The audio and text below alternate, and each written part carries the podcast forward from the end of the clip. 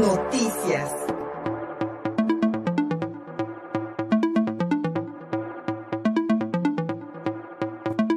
El gobernador de Puebla, Miguel Barbosa, negó, negó datos sobre mujeres desaparecidas y víctimas de trata. Este martes, antes del descanso de Día de Muertos, el gobernador de Puebla, Miguel Barbosa Huerta, afirmó que desconfía de las cifras presentadas por el Instituto Mexicano de Derechos Humanos y Democracia y el Observatorio Ciudadano Nacional del Feminicidio, que revelan que en temas de feminicidio, desaparición de mujeres y víctimas de trata, el, el Estado de Puebla es un foco rojo. De acuerdo con la nota de mi compañera Mariana Bautista, que se publicó en contigopuebla.mx, estas organizaciones desde hace años han sido punta de lanza en el estado de Puebla en la denuncia de desapariciones y casos de feminicidio también a nivel nacional.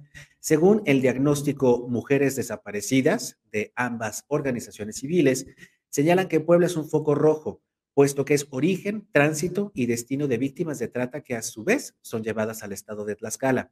Al ser cuestionado este martes en su rutinaria rueda de prensa matutina, sobre estos datos ya mencionados y sobre todo la pregunta que hizo el reportero del Sol de Puebla, Daniel Cortés, sobre qué rutas, qué modus operandis ha identificado la autoridad poblana para erradicar a las bandas dedicadas al tráfico de mujeres para el comercio sexual. Pues bueno, el mandatario poblano no le gustó, minimizó y descalificó, descalificó estos datos. Incluso dijo que aquellas cifras que indican que hay 400 mujeres desaparecidas en Puebla es un dato mentiroso. Salen estudios y estudios y no sostienen sus, sus cifras que, que arrojan ahí en ningún dato. Solamente porque una asociación saca un estudio hay que darle toda la credibilidad. No, no es así. Aquí en Puebla no hay ningún caso, ¿sí? Que se ha denunciado sobre feminicidios, sobre desaparición de personas que no se investigue. Y mucho se resuelve. Pues ese, ese, dato mentiroso de que hay más de 400 mujeres desaparecidas, corrobórenlo ustedes. Muchas de las personas denunciadas como desaparecidas fueron se encontraron en días siguientes otras desafortunadamente no. También es cierto. Pero no en ese número que señalan esos estudios. Pero ya emiten su estudio porque esos, esos, esos, esas organizaciones se sostienen a partir, ¿sí? los que las conocen, se sostienen a partir de ese tipo de cifras sin corroboración. Es falso que en Puebla haya ese número de personas que desaparecieron y que no se hayan encontrado. Así es simple. Yo lo voy a corroborar. Lo voy a corroborar.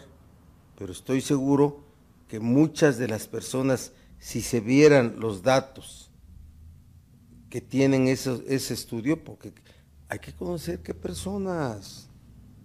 Si son 400, de 400 nombres para corroborar cuántos desaparecieron y si se encontraron o no. Y claro que se encontraron. Entonces no son estudios serios, son esos que presentan organizaciones solamente para mantener, yo no sé quién, qué, qué, organizaciones son, la verdad, y con mucho respeto, no conozco a, dichas organizaciones, pero son los que emiten para mantenerse en, el conocimiento de la gente a través de los medios de información. Yo les sugiero a ustedes, señores, que antes de publicar corroboren. A ver, quiero los nombres. Quiero los nombres. Y entonces sí contrastamos entre los nombres de esos de las personas desaparecidas desde ese estudio y vamos con la fiscalía y van a ver cuántos hay. Y después quiero la honestidad del medio informativo para decir me equivoqué, porque eso no he visto nunca eso. Y desde los medios de comunicación tampoco hemos visto nunca a un gobernante disculparse por un error cometido o enmendar especialmente los errores cometidos en políticas públicas, porque de ellos depende la vida de millones de personas. Así de fácil. Lamentablemente, en los gobiernos emanados del Movimiento de Regeneración Nacional Morena, es usual, es usual eh, escuchar este tipo de encontronazos por parte de las autoridades electas en contra de organismos civiles o de la prensa que les dan datos que no les gustan, por supuesto, y que quieren ocultar. Porque a final de cuentas, bien sabemos que tenemos un gravísimo problema de mujeres de, mujeres y de personas desaparecidas en el estado de Puebla, sin sumar los feminicidios y toda la ola de violencia que vive Puebla y el país. Eso no se puede tapar con un dedo, señor gobernador. Síguenos en Facebook y en Twitter. Estamos contigo, Puebla.